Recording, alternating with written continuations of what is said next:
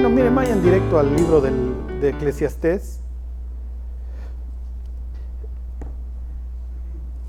Les, la semana pasada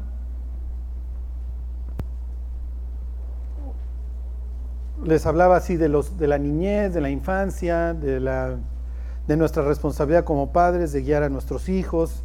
Enseña, entrena, enseña al niño en su camino y aun cuando fuere viejo, no se apartará de él. La infancia es un tiempo increíble porque tienes un cerebro sumamente plástico.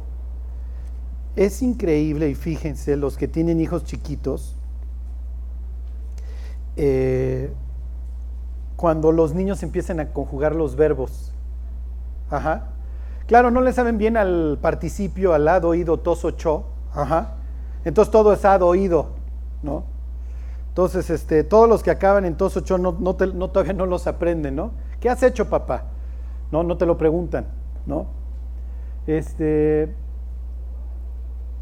pero es increíble cómo la mente humana está diseñada para aprender y cómo aprenden un idioma en cuestión de dos o tres años y empiezan a conjugar los verbos, etcétera.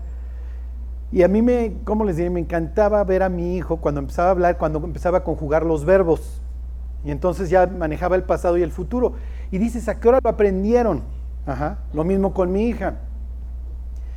Y es una, ¿cómo les diré? Es una oportunidad increíble la que Dios nos da Este, piensen en la mamá de, en esta, ¿cómo se llamaba? Jocabet, la mamá de Moisés cuando le dice, se lo devuelve la hija de Faraón y le dice, ten este niño y críamelo, cuídamelo. Y cuando Dios nos pone una, una vida en, nuestras manos, nos está diciendo exactamente eso, te lo encargo, estoy poniendo la vida de esta persona en tus manos. El éxito o el fracaso de esta persona depende de ti. Ajá. Les voy a poner un ejemplo increíble la, niñez, entre más se pueda extender, es mucho mejor porque mucho más cosas va a aprender la persona porque mucho más plástico es su cerebro. Cuando una mujer está embarazada de un varón, el cerebro del niño a cierta edad, a ciertos meses, libera una sustancia que mata parte de su cerebro. Charlie, por eso los hombres son más brutitos. Puede ser, puede ser, ¿ok? Y ahí es donde le da, ¿cómo les diré? Le da un giro para que la persona se, si me explico, hacia su sexo, hacia que se vuelva varón. Lo mismo sucede cuando las personas entran a la pubertad, ¿ok? Ahí le sucede tanto a niñas como a niños. El cerebro libera una sustancia que mata toda la parte infantil. Su cerebro deja de ser tan plástico y se empieza ya a formar un cerebro que nunca va a dejar de ser plástico, siempre vamos a poder aprender cosas, pero mucho menos. ¿Ok? El estrés en los niños mata neuronas.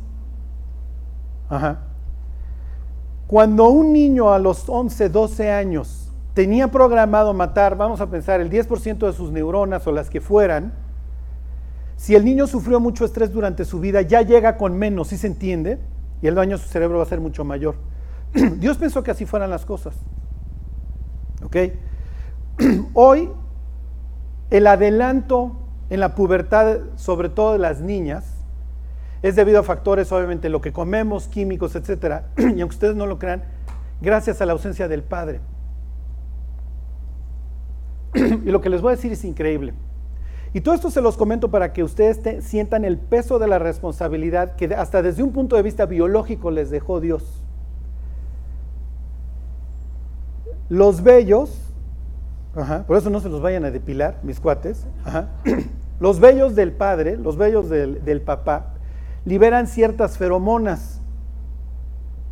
Y esas feromonas, aunque ustedes no lo crean, retrasan la pubertad en las mujeres, lo cual les da una infancia más larga y obviamente una oportunidad mucho mayor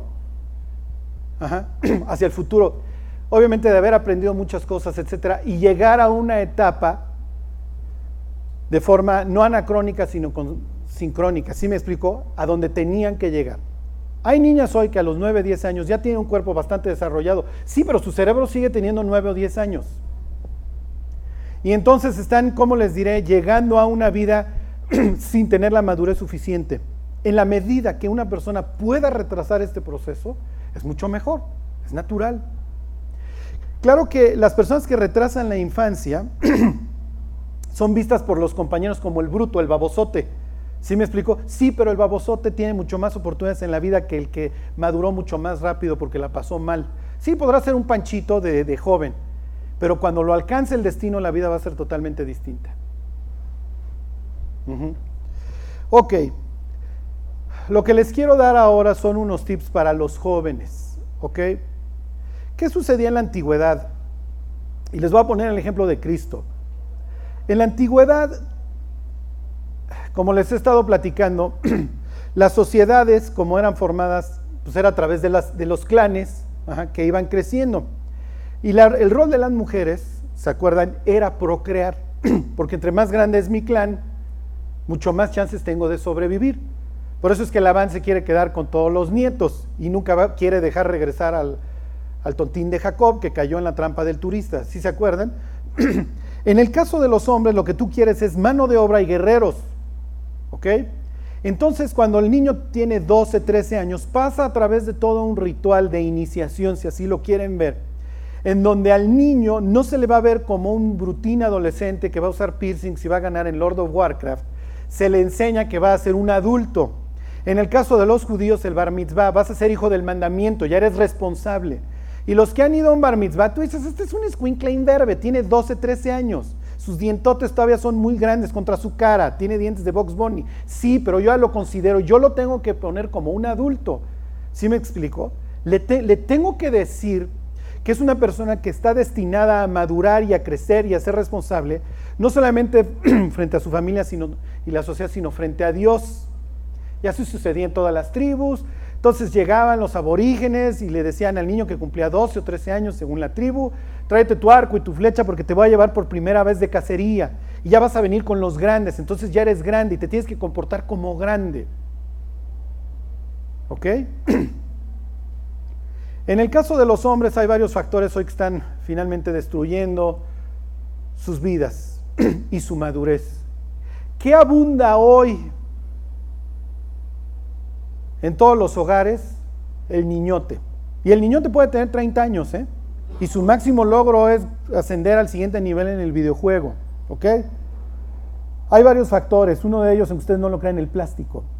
El plástico en las, en las niñas adelanta su, su pubertad. En el caso de los niños, como tienen estrógeno y todo esto, el PBA y todas estas cosas, retrasa su madurez. Número uno. Número dos, no sé a quiénes de aquí les hayan dado chochos de chiquitos, ¿ok? Pero estos chochos a un cerebro que se está desarrollando es como meterle reversa a un bocho que va a 120 kilómetros por hora. Y la factura llega en la adultez o cuando la persona quiere madurar. Los videojuegos. Número tres. Los videojuegos, aunque ustedes no lo crean, en dosis chiquitas puede sí generar reflejos, etcétera pero en dosis mayores generan un mundo efectivamente virtual en donde la persona traslada los logros de la maquinita a su vida y realmente cree que es el avatar. ¿Sí me explico? Número cuatro, la entrada temprana de los niños, de los varones a la escuela. Los niños tardan más en madurar a los cuatro o cinco años. ¿Qué sucede en la primaria o en el kinder? en donde la niña hace bien sus dibujos, es mucho mejor portada, y el niño está trepando siempre las paredes, sus dibujos parece ya que el destripador, ajá, en un mal pasón. Entran a la primaria y ¿qué siente el niño? La escuela es horrible y además hay gentes mucho más inteligentes que yo y yo soy brutísimo. No, no es que sea tonto el niño, lo que pasa es que el niño es inmaduro.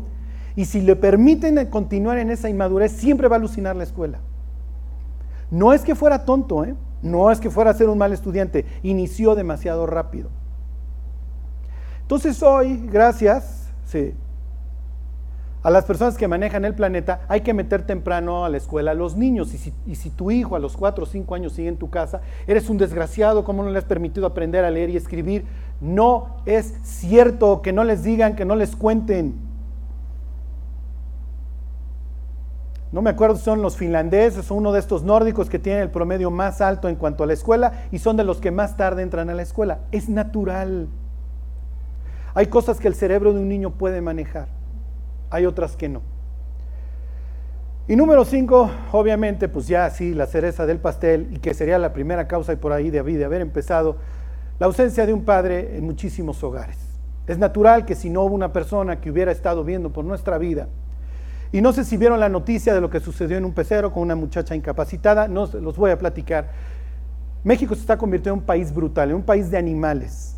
y si tú agarraras a uno de estos desgraciados que abusaron de una mujer discapacitada y filmaron el evento, ya lo dije, pero bueno, si tú le preguntaras a cualquiera de ellos si tuvieron un padre que los amara y los guiara, te lo firmo, te lo apuesto, ninguno de ellos lo tuvo.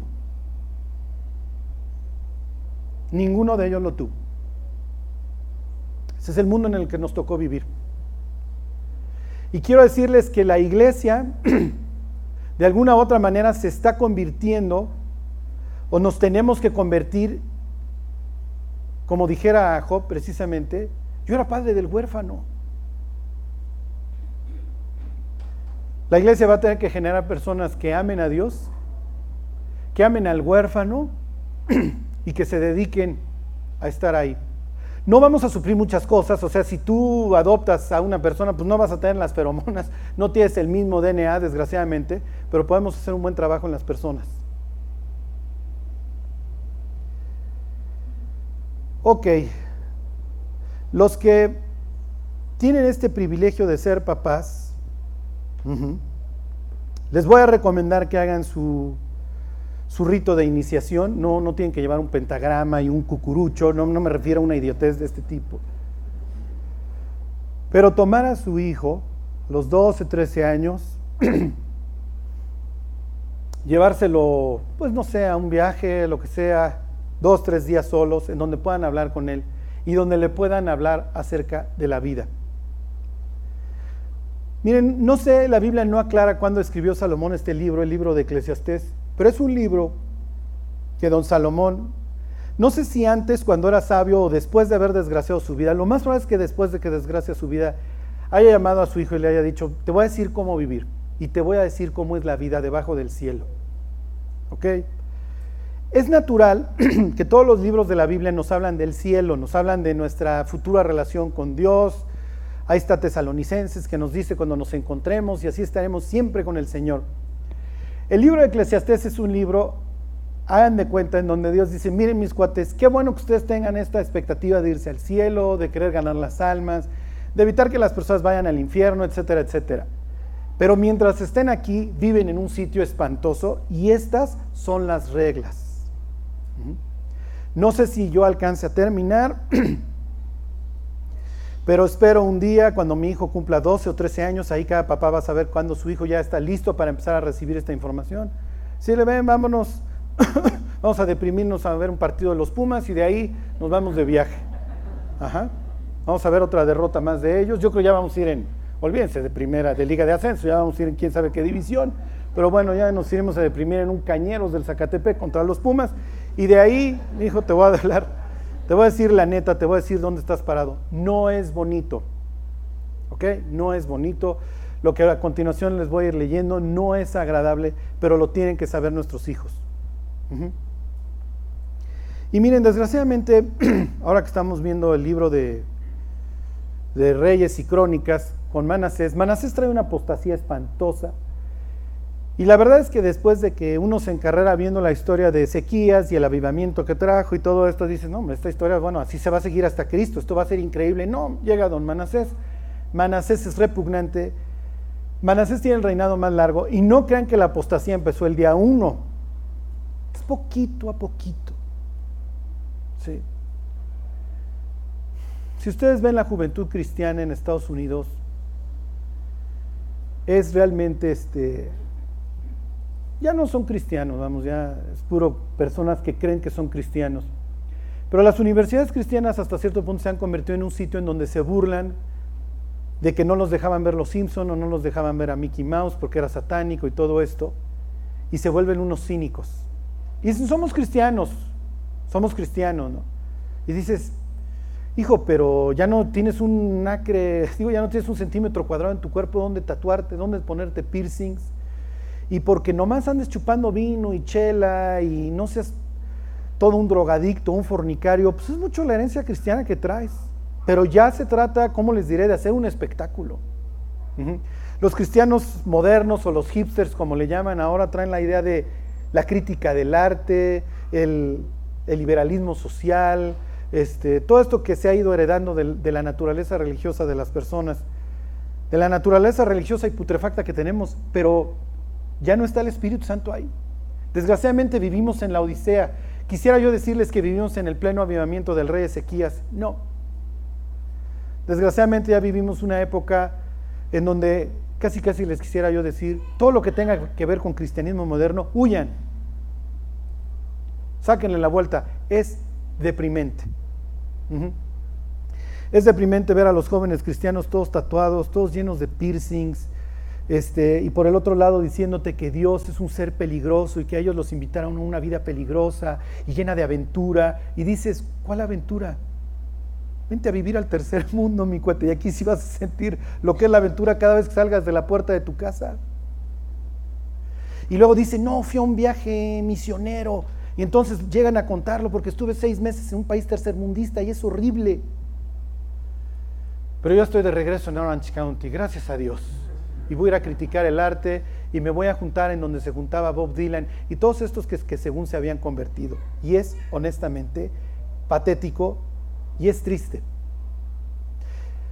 Leía yo que una de las posturas de la iglesia moderna, de, esta, de la iglesia hipster, es nosotros no es tanto lo que creemos, es lo que hacemos.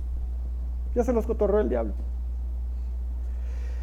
Y contaba una vez un hipster de estos, dice, a nuestra iglesia, a nuestra universidad cristiana fue Bono. Bono, el de... Y esa es la gran experiencia. Fue, vino Bono y nos habló del SIDA en África. Dijo, pues yo no sé qué tanto le interesa a este tipo. La otra vez estaba yo viendo una foto en donde está dando beso francés con otro cuate, esto del SIDA, la lucha contra el SIDA. Saldría Dios y diría, muchachos, tengo la lucha contra el SIDA resuelta, el matrimonio fiel. No, Señor, pero es que así no vale la pena. Y además ya no importa lo que crees, importa lo que haces, que se vea lo que haces. Y Dios diría, no, mi cuate. Lo que más importa es lo que crees, porque lo que crees determina lo que haces, no al revés. Dios no cambia lo que hacemos, cambia lo que creemos, y eso cambia lo que hacemos. Vivimos una especie de época de Manasés. En la semana me decía Jost, ¿cómo le pongo a las prédicas de Manasés? Le digo, pon el reinado de Manasés y cómo evitarlo, ¿ok? Y nosotros no queremos tener a nuestro Manasés el día de mañana, porque como dice la Biblia, o sea, el hijo rebelde es dolor de su madre y es natural. y es natural. Todos todas las mamás es de lo único que hablan cuando me buscan de sus hijos. Charlie hace una plática de jóvenes. ¿Y qué les digo, muchachos? ¿Ya pórtense bien? Haz un grupo de jóvenes. No, pues si vamos a reunirlos a todos, ya, pues. Esto es como la prisión, el que sabe robo a casa habitación, no sabe clonar tarjetas, pues ahí aprende a clonar tarjetas, ¿sí me explico? Pues sí, vamos a juntarlos a todos. ¿Y qué hacemos? ¿Los entretenemos? Como decía don Sir Charles Spurgeon, Vendrá el día en que los pastores dejarán de alimentar a las ovejas y vendrán payasos a entretener a los cabritos. Es lo que hoy van a encontrar mucho en el cristianismo moderno y olvídense el cristianismo gringo. ¿eh? No, no, no, no, no. Denle gracias a Dios de que viven en un país tercermundista. O sea, la siguiente vez que ven en un pecero estrellarse contra otro tipo, digan, gracias Dios que vivo aquí. Y no vivo en el orden anglosajón, en donde voy a ver pasar a un cuate que no voy a distinguir si es Marilyn Manson o el pastor. Así es, ¿eh? Así es. Así es. Así es. La otra vez estaba viendo un grupo cristiano en donde el pastor sale en calzones y botas vaqueras. Chones, ¿eh? Chones. No, no, no, no lo estoy Charlie, ya va. No, chones. Rimbros. Yo me hubiera puesto boxers por lo menos. Sí. Sí, sí, sí. Pero así, casi, casi de hilo dental, dices, no, mi cuate, tápate, tápate, tápate. Bueno, ok, ahí les va. Les voy a leer algunos versículos de estos de, de Eclesiastés. Coelet en hebreo es el predicador, ¿ok? Quiere dar instrucción, es lo que pretende el predicador. Y en este caso no es una instrucción muy elevada, ¿eh? Es, una, instrucción muy aterrizada. Dice 1.3, ¿qué provecho tiene el hombre de todo su trabajo con que se afana debajo del sol? Número uno, el fin de la vida, el propósito de la vida es más allá de aquí. Es lo que le va a decir, ¿ok? Salomón, con eso va a abrir boca. Todo lo que tú hagas aquí, no te lo vas a llevar, mi cuate. Los logros, cuando tú veas al exitoso, cuando tú veas al supertipo, no te vayas en la finta. El trabajo debajo del sol no te lo vas a llevar, no tiene ningún provecho. Cero. No tienes que ser flojo, la mano diligente señoreará. ¿Ok? También eso lo dice Salomón. Pero el fin de la vida no está aquí. Nuestra vida es trascendente y nuestra vida puede acabar así. No importa cuánto te esfuerces, no te garantiza el éxito, jamás, para nada. Puedes ser el tipo más flojo, que te valga todo y acabas de diputado y millonario. Así es. Así es. La vida no es justa. Entonces, así empieza Salomón y así acaba la historia. El fin de todo discurso es este, le va a decir. Teme a Dios y guarda sus mandamientos porque esto es el todo del hombre. No te claves en esta vida, no quieras echar mucha raíz. Si esto se lo dice a un muchacho que empieza a los 12, 13 años y apenas va a entrar a la vanidad de la juventud en donde se siente en lo máximo, va a llegar con una visión mucho más clara. Aquí no terminan las cosas. Además, no se trata de morir en un borrachazo a los 18. La vida es más larga. Tengo que llegar hasta los 80. Número, versículo 9, no te dejes apantallar por las modas y por la modernidad. 1.9, ¿qué es lo que fue? Lo mismo que será. ¿Qué es, lo que ha, ¿Qué es lo que ha sido hecho? Lo mismo que se hará y nada hay nuevo debajo del sol. Antes era Jimi Hendrix, ahora es Marilyn Manson. Si quieren ustedes, este es más violento, este es más loco, pero es lo mismo. Es que yo ya vivo en un mundo moderno. Aquí ya estuvimos, diría Noé. Yo ya vi esto, yo ya vi la manipulación genética. Yo ya vi la modernidad, yo ya vi la Atlantis, yo ya vi todo esto. Que no, me lo, que no se los cotorreen. Yo ya vi los grandes rascacielos. Y es más, entonces vivíamos 900 años. Y también andábamos meneándole a la genética para ver si encontramos la inmortalidad. Y no funciona, muchachos. Ok. 2.16. Seas sabio o seas necio, la vida, dijera don José Alfredo Jiménez, y ese versículo no sé de dónde lo sacó, la vida no vale nada, no vale nada la vida. Es la verdad. Lo único que te llevas es tu relación con Dios y lo que trabajaste para Él el día que Él te pida cuentas. Si fuiste el mejor corredor, el mejor nadador, el mejor corredor de bolsa, el mejor banquero, no importa porque no te llevas nada. Es lo que siempre les digo. ¿Alguien sabe quién ganó los 100 metros planos en Múnich 72? ¿Le importa un bledo? ¿A quién le importa? Así me explicó. Yo creo ni el cuate que lo ganó se acuerda. Ya tiene que caminar ahora sí. ¿Sí me explico? bueno, no, ya no está tan grande. Si, tenía 20 años entonces, tendrá ahorita 65.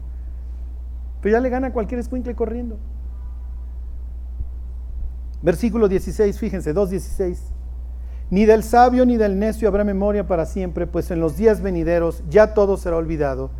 Y también morirá el sabio como el necio. A todos les pasa de la misma forma. Y hay un versículo ahí bastante extraño que la gente dice, ay Charlie, Lassie está en el cielo, mi perro está en el cielo, en donde Salomón dice, mira, las gentes mueren igual que los perros, igual que las bestias.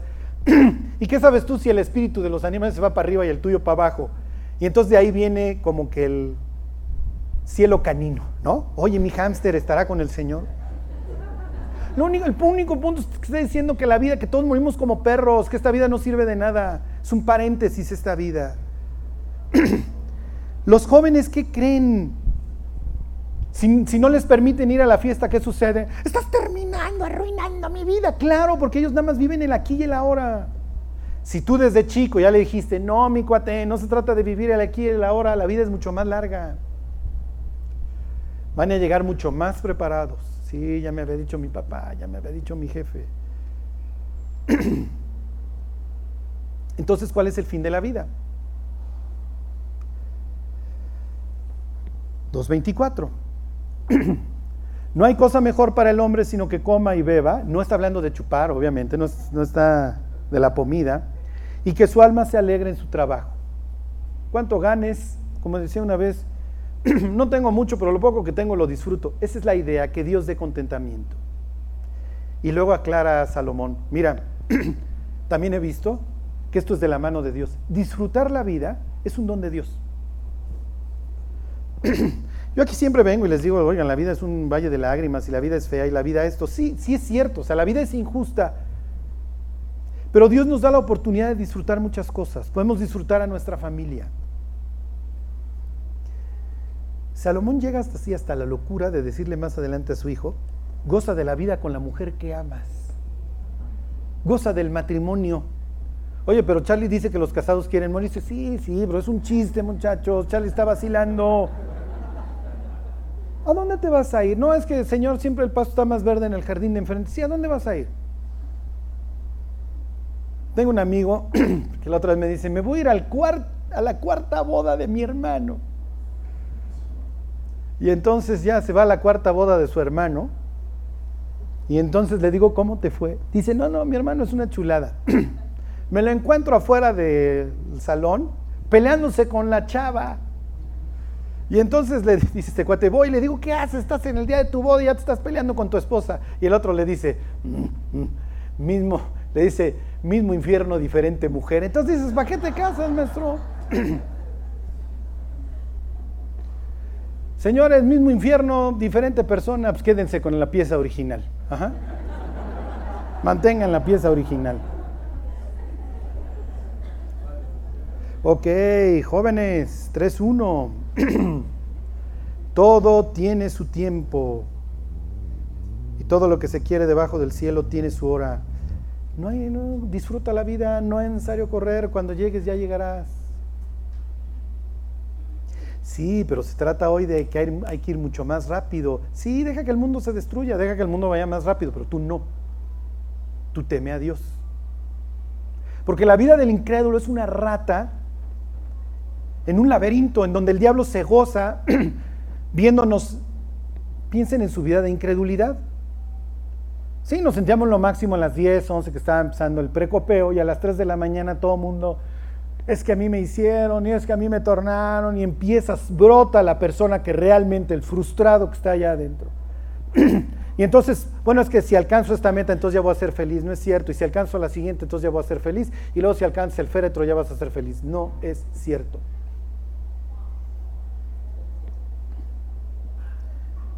Y aquí viene el más importante, ¿eh? 3.5. tiempo de esparcir piedras y tiempo de juntar piedras. Charlie, ese es el más importante. No, no, no, no. Si va a ser arquitecto, sí, pero si no, no. tiempo de abrazar y tiempo de abstenerse de abrazar. Como les digo en mi cinismo típico, basta que una pareja se case para que deje de tener relaciones sexuales. Es patético mi dicho, ¿eh? Pero así es. ¿Debería de ser al revés? Debería de ser al revés. Pienso que los padres no hay otra cosa que más anhelemos que nuestros hijos lleguen con su cerebro, su alma y su corazón sanos al matrimonio. La mejor definición que he escuchado del sexo y esta persona que me lo dijo no sé si lo entendía, o sea, el peso de lo que me estaba diciendo. Es un muchacho que estudia en el sistema cristiano. me dice un día, ¿sabes qué es el sexo, Gorni? Y entonces dije, hijo, ¿qué me va a decir este chavo? Dije, ahorita no sé si viene el tema de las abejas y todo esto.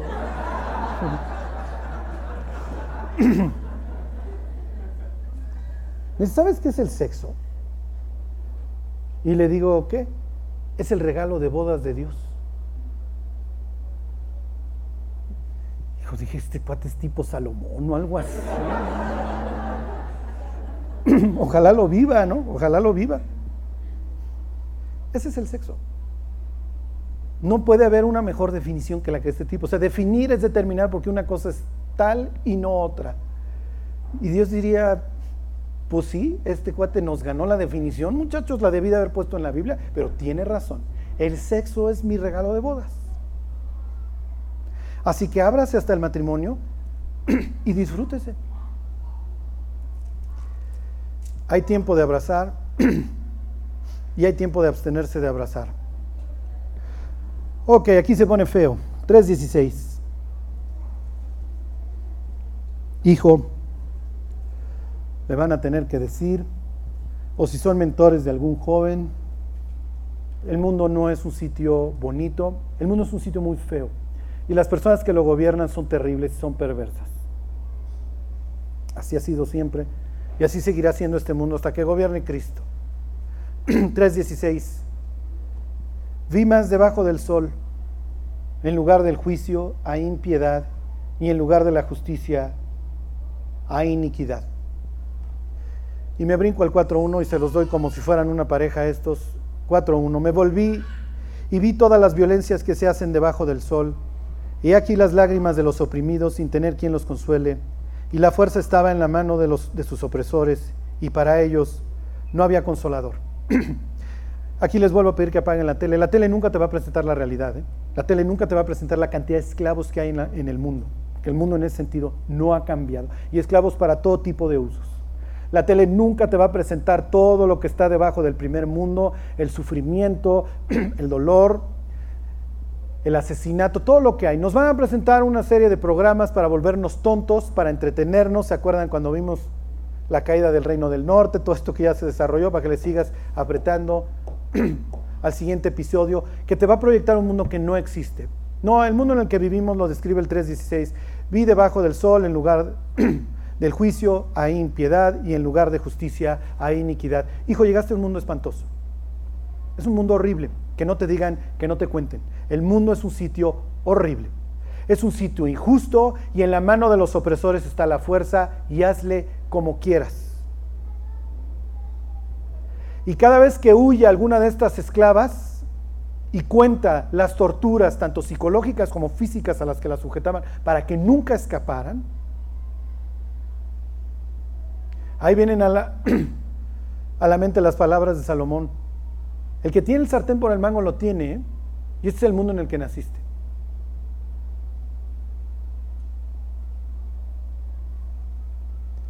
Uf, oye, ¿la política va a arreglar algo? Esto es lo que le puedes enseñar acerca de la política 415. Miren, si quieren votar, si no quieren votar, ya ustedes. yo ya no pierdo mi tiempo. Este, Les pongo el ejemplo, los norteamericanos, los cristianos siempre fueron republicanos. Esto es ridículo, esto es ridículo, porque creen que el republicano va a cambiar algo. Ahora son demócratas, ahora son verdes, ahora son luchadores sociales. Es lo mismo. No cambia. ¿Ok? 4.15. Vi todos los que viven debajo del sol caminando con el muchacho sucesor que entrará en lugar de aquel. En aquel entonces era monarquía, entonces había que hacerle la barba al príncipe, aquí es que es que elecciones, entonces hay que hacerle la barba al candidato. Y el candidato sí va a arreglar las cosas, ¿verdad? Versículo 16. No tenía fin la muchedumbre del pueblo que le seguía, sin embargo, los que vengan después tampoco estarán contentos de él, y esto también es vanidad y aflicción de espíritu.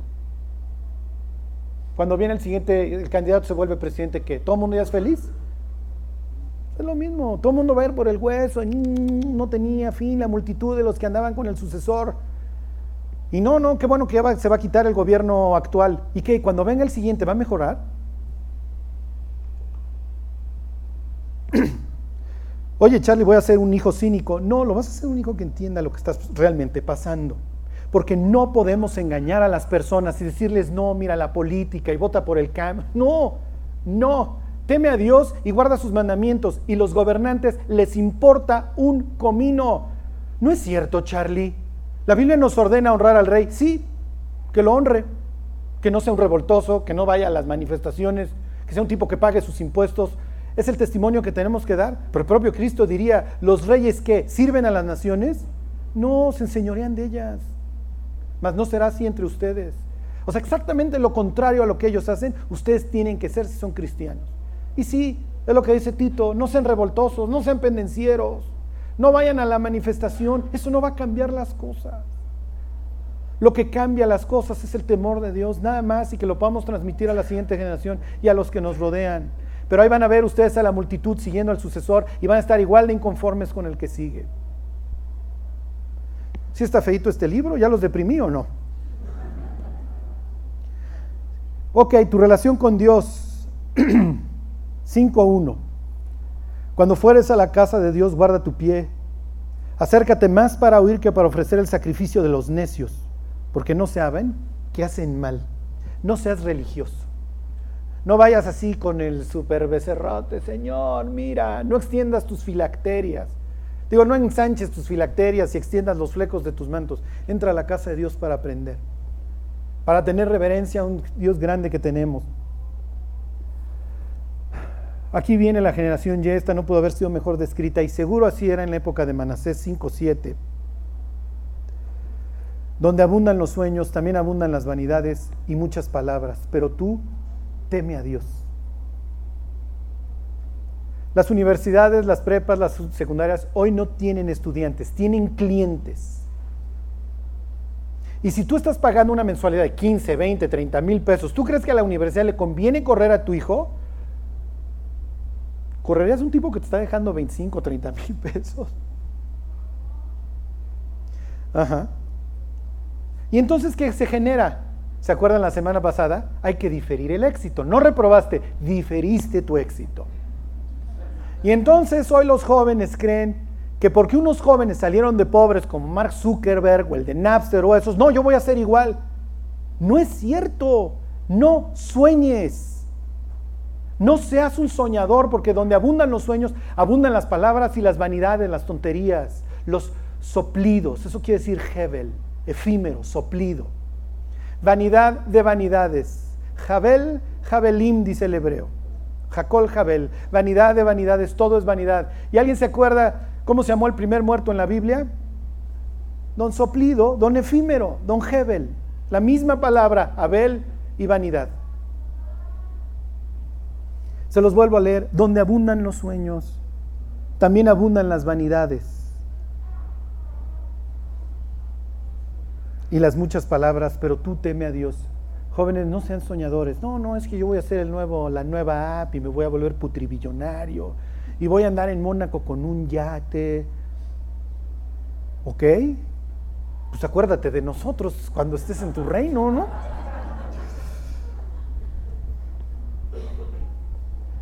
Ok. 6.1. Hay un mal que he visto debajo del cielo y muy común entre los hombres el hombre a quien Dios da riquezas y bienes y honra, y nada le falta de todo lo que su alma desea, pero Dios no le da la facultad de disfrutar de ello, sino que lo, lo disfrutan los extraños. Esto es vanidad y mal doloroso. La otra vez estaba viendo que el, ¿cómo se el fundador de McDonald's se divorcia, se casa con el jardín más verde enfrente, y la viuda donó, no me acuerdo cuánto, 1.6 millones, no me acuerdo cuánto donó al ejército de salvación. La avaricia de este tipo acabó pagando Biblias y folletos evangelísticos. Disfrutar de la vida es un don de Dios. Y los ricos que deslumbran la prosperidad de los necios, como le llama Salomón, no crean que el rico está disfrutando. El rico nada más está contando los días antes de su muerte. Y cuando se acabó la fiesta, cuando ya no es el cuate todavía de 50, 60 años que daba guerra, empieza la amargura y empieza el dolor. Les voy a decir dos más y la próxima semana le seguimos. 7-2. Charlie, ¿puedo ir a los antros? Sí. Ve a los que quieras. Pero te dejo una tarea. Antes ve a cancerología. Antes ve a galloso. Para que además vayas escogiendo por si esa noche a ti te toca. Ajá, el color, este, la caoba, el, maple. No, mi jefe es bien marro. Bueno, pues ve escogiendo entonces un triple ahí medio. medio chafón. 7.2. Mejor es ir a la casa del luto que a la casa del banquete, porque aquello es el fin de todos los hombres y el que vive va a meditar y el que vive lo pondrá en su corazón. Ve a ver a los papás chillando mientras entierran a su hijo del borrachazo. O mientras entierran al hijo que le dio cáncer, tristemente, y se murió. Para que veas que la vida es mucho más que ir al antro, mucho más que lo efímero, que la vida tiene un propósito y que el mundo se está desmoronando y es injusto, pero que puedes arrancar almas del infierno y llevarlas a la gloria. Que puedes hacer que las personas a tu alrededor sean profundas, no todas superficialotas pero vas a tener que ir al hospital y vas a tener que ir a la casa de luto, al panteón francés o a donde quieras y ver a las gentes chillando por la pérdida. Y el último, el 726, y ahí le dejamos. Y les quiero leer una noticia. Guarda tu vida, guarda tu integridad.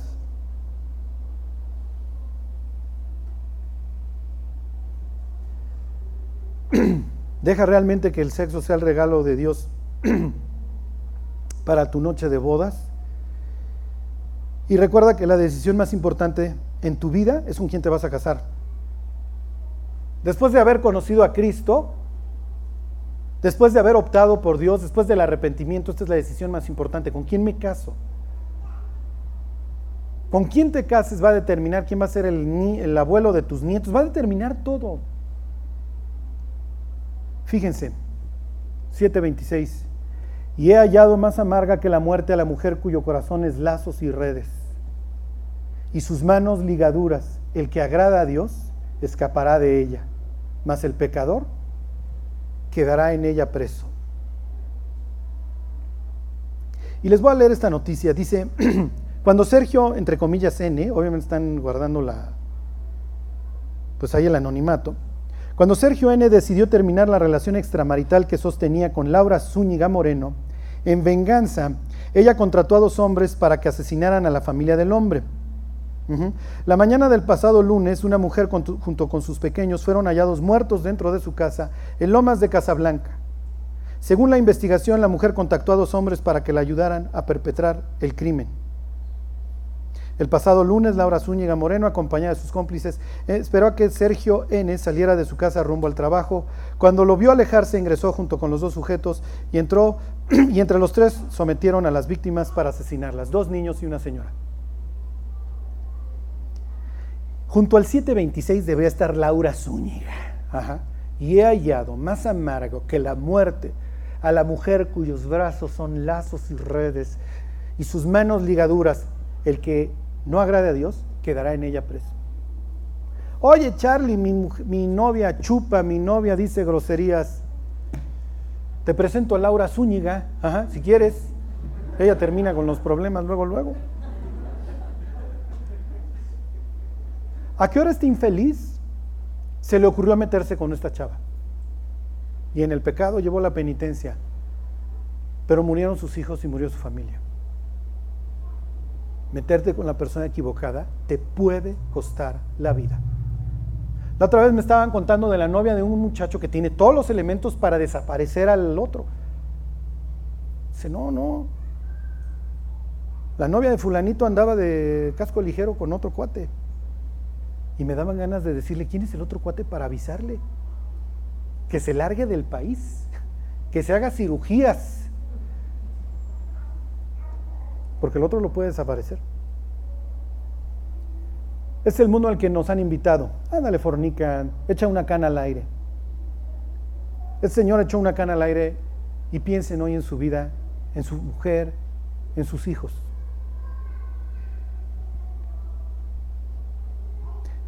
Cuando se vayan a casar jóvenes y los padres, cuando vayan a aconsejar a sus hijos, díganle, mira, más te vale que pidas currículums, análisis de sangre, triglicéridos, colesterol, glucosa en sangre, todo. Los dibujos del kinder. Porque si el niño desde chico era el machete sangrando y la cabeza de la maestra ahí, no te lo recomiendo, no va a ser un buen marido.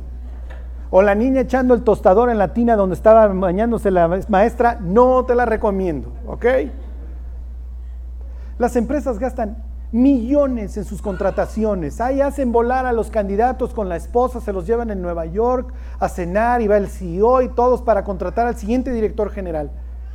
¿Y cómo escogen hoy las personas? Tiene bonita letra, está galán. Y puede ser ya que el destripador, puede ser Zúñiga, digo, esta chava de, fue chavilla. Digo, no sé cuántos novios sigan vivos de doña Laura, ¿no?